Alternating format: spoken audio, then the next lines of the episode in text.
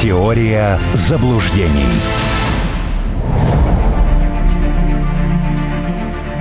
Здравствуйте, друзья! Писатель, публицист, политолог Армен Гаспарян, как обычно в это время в эфире «Радио Спутник». Я, Алексей Осин, тоже здесь присутствую. И будем обсуждать глобальные э, процессы в мире, в нашей стране. Ну и не только глобальные, философские, я надеюсь, тоже затронем. Армен Субач, приветствую. Алексей, приветствую, рад видеть.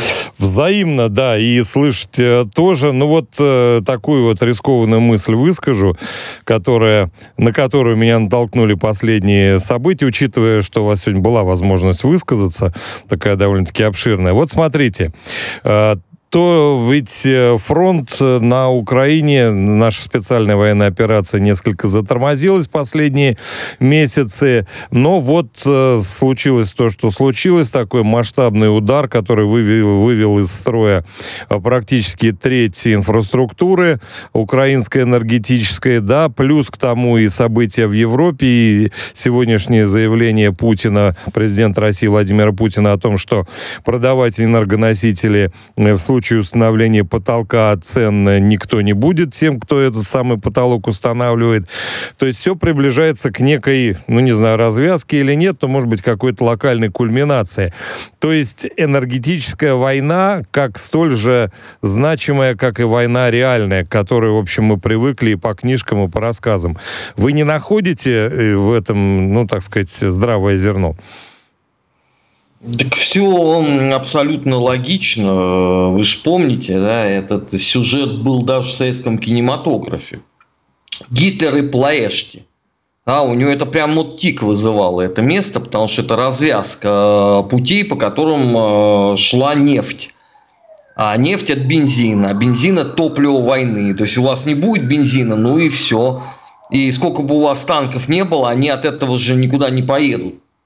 Э, понятно, что э, сейчас, э, к сожалению, к огромному, мы начинаем присутствовать при процессе деиндустриализации Европы. Не знаю, добровольно они это делают под э, сурдинку евроатлантической интеграции. Солидарности, а не солидарность говорят. Солидарности, да. Ну, потому что э, благосостояние той же самой Германии в основном было в том, что э, была очень дешевая энергетика. И это позволяло, извините, средства пускать на развитие. А сейчас этого не будет. Э, не понимаю, по какой э, причине не хотят э, европейские деятели трезво взглянуть на вещи. Ну хорошо, вот они установят потолок цен, но не будет российских поставок. Что, упроститься? Ну, то есть, вот им мало всего того, что есть вот сегодня, еще хотят дополнительно накрутить эту историю – ну хорошо, давайте представим себе, что они привязывают это к Украине. Ведь очевидно совершенно, что еще то толком ничего даже не начинали. Ну вот, а, в принципе, да, а, многие вспомнили обложку Time за 1999 год. Да, когда бомбардировка Югославии, там было написано, что типа так мы их э, призываем к ну там даже, наверное, не призываем, Макать. принуждаем, типа. Да, да. принуждаем. И, и слово я, честно говоря, которое прочитал сначала как ад, там хил было, да. я прочитал hell. Ну, в общем, первое тоже подходило вполне. Ну, в общем, да, для сербов они устроили, конечно, ад абсолютный. Ну вот давайте сравним. Вот первый день э, войны Соединенных Штатов против э, Саддама Хусейна. Сколько они ракет в первый день выпустили? 500. Они с этого стартовали. Понимаете, если бы э, перед Россией стояла задача просто помножить на ноль всю территорию, это был бы совершенно другой подход. А, то, что мы наблюдали э, в понедельник, э, вторник и даже сегодня, это закономерный ответ на проявление терроризма на государственном уровне. И я понимаю прекрасно, что Владимир Владимирович по-всякому уходил от этого – абсолютно для, для всех это очевидно. Но они просто допекли. Ну, по- по-другому не получится. Теперь давайте посмотрим. Значит, э, за два дня э, на треть сократилось э, число источников этой самой энергии на Украине. То есть, ну, несложная арифметика, да, можно посчитать, за какой срок, в принципе, теоретически Россия может уложиться. Это за, будет... за неделю, да, примерно. Ну так. да, это будет полный абсолютный коллапс сразу. Вот встанет просто все, все что еще кое-как эм, э, в стране функционировало. Но это гуманитарная катастрофа. Россия делает все возможное, чтобы этого избежать. Другой вопрос, что невменяемость всех. Мы же понимаем прекрасно, что Зеленский там никакие решения не принимает. Ему просто диктуют, э, чего надо делать. Под эту сурдинку идет такое тотальное э, уничтожение всего. Ну, к сожалению, к огромному, видимо, должно что-то такое произойти, чтобы люди трезво начали смотреть на то, что происходит. Пока не удается. Вот, вот сегодня президент опять об этом говорил. Но, судя по всему, опять в очередной раз э, не услышит. При всем этом э, изо дня в день э, западные некоторые аналитики говорят о том, что идут уже какие-то кулуарные переговоры, причем даже без Украины. Но вообще это тоже характерно, да, то есть мнение хутора вообще никого не интересует там. Но что они сами по себе думают? Ну, если это называется независимое государство, тогда что же является зависимым государством? Это даже не колониальный принцип. Э, это ну, такое внешнее управление, как, ну, не знаю, может быть, с генерал-губернаторством сравнимо. Не, ну, Армен, очевидно, что если э, Зеленский, ну, то есть, если начнут переговоры без Зеленского, да, и о чем-то договорятся, и Зеленского как-то от этого отстранят, то страна вообще в Махновщину и в Петлюровщину погрузится. Ну, мне так кажется, потому что сейчас они в своей массе верят Зеленскому или в Зеленского и считают, что они побеждают. Есть ведь и такой феномен. Ну, конечно, а феномен этот называется социология по заказу банковой. Это же чрезвычайно удобно. Алексей, вот вы вот футбольный болельщик, вот вам это не напоминает ситуацию в футбольном клубе «Локомотив»? Ну, есть, да. Но ну, там все-таки решение это приняли в футбольном клубе «Локомотив», если уж мы на, на этот уровень аналогии спустились. Там все... Но, только для этого надо было стать э, всероссийским посмешищем. Вот после этого, э, да, приняли решение.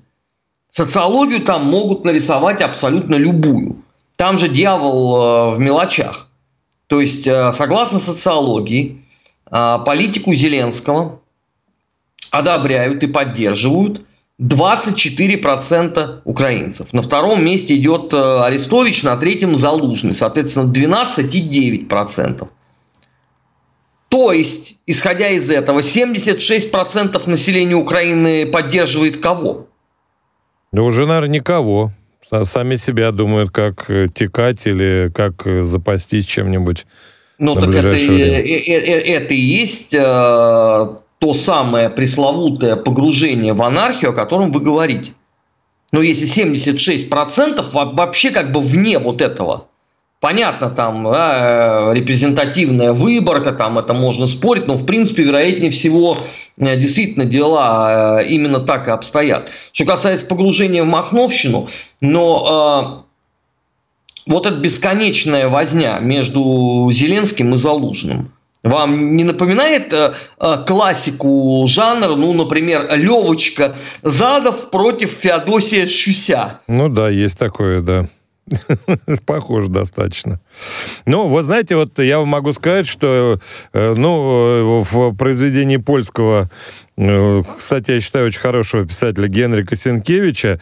Там в, в его э, одной из частей трилогии «Огнем и мечом», которая называется вот как раз про Украину, там описан, как принимают решения в Запорожской сечи. Ну вот, ну просто вот Майдан Майданом. То есть получается, что за 500 лет ничего практически не изменилось? Ну, а как это может измениться? Ну, понимаете, если вот именно вот это все всю жизнь э, культивировалось, Ну, хорошо, можно сказать, да, неудачный вот 21 век.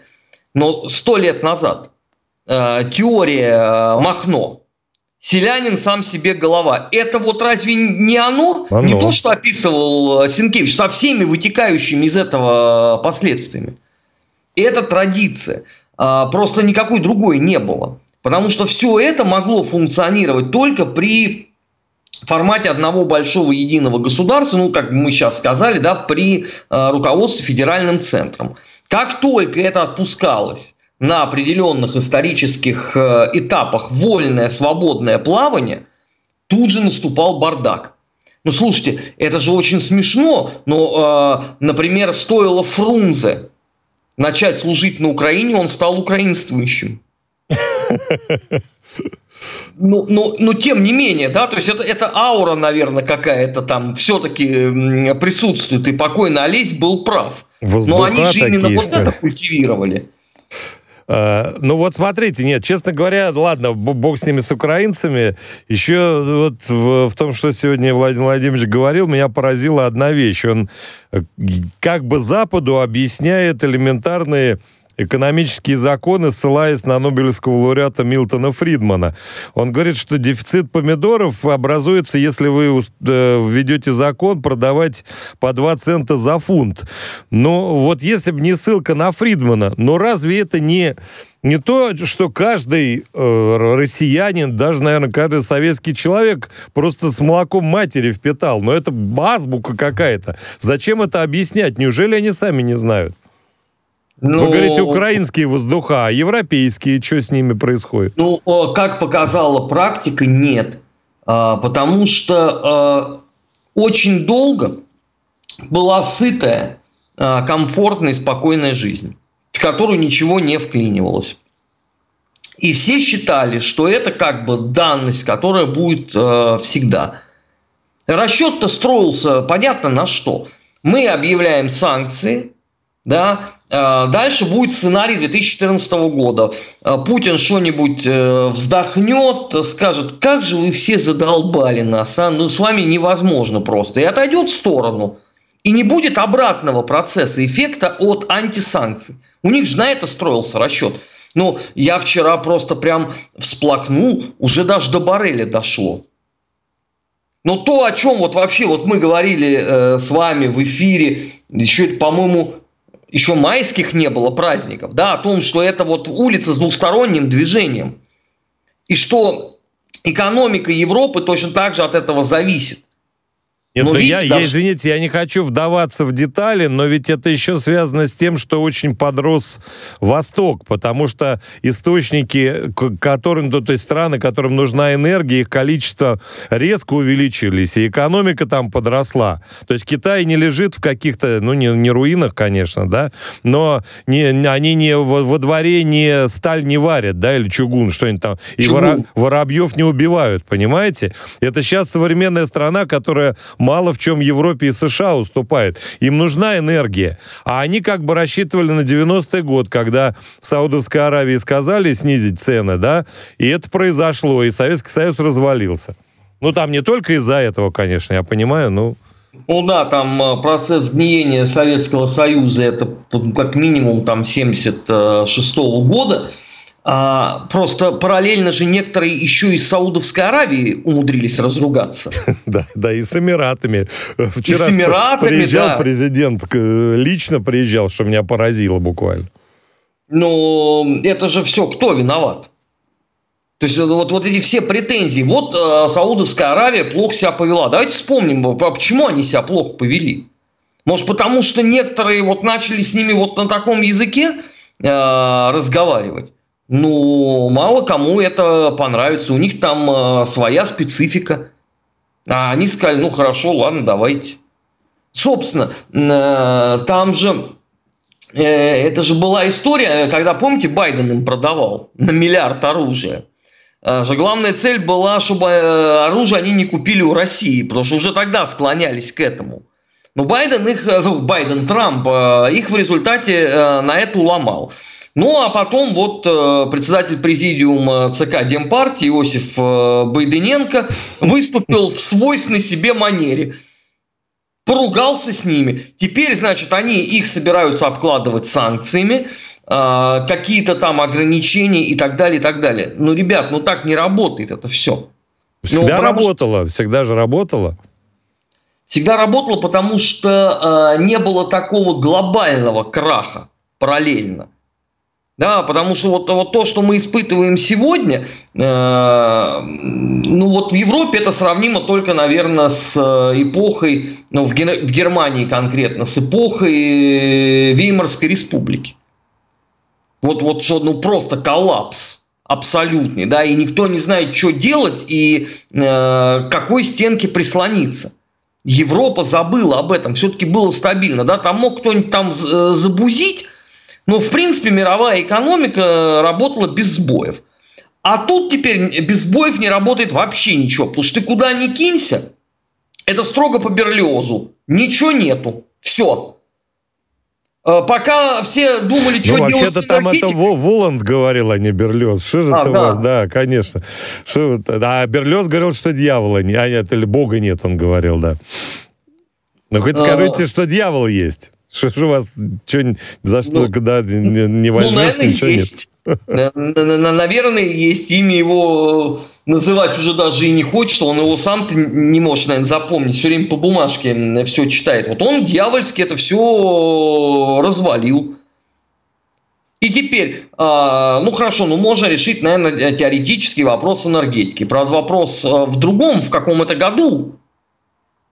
Потому что ведь Э, даже если допустить гипотетически, что Шольц там действительно с, с Катаром он договорился, это с 2026 года, но это, во-первых, не в полном объеме восполняет э, пробел, а во-вторых, что самое э, главное, э, за три года что с экономикой будет?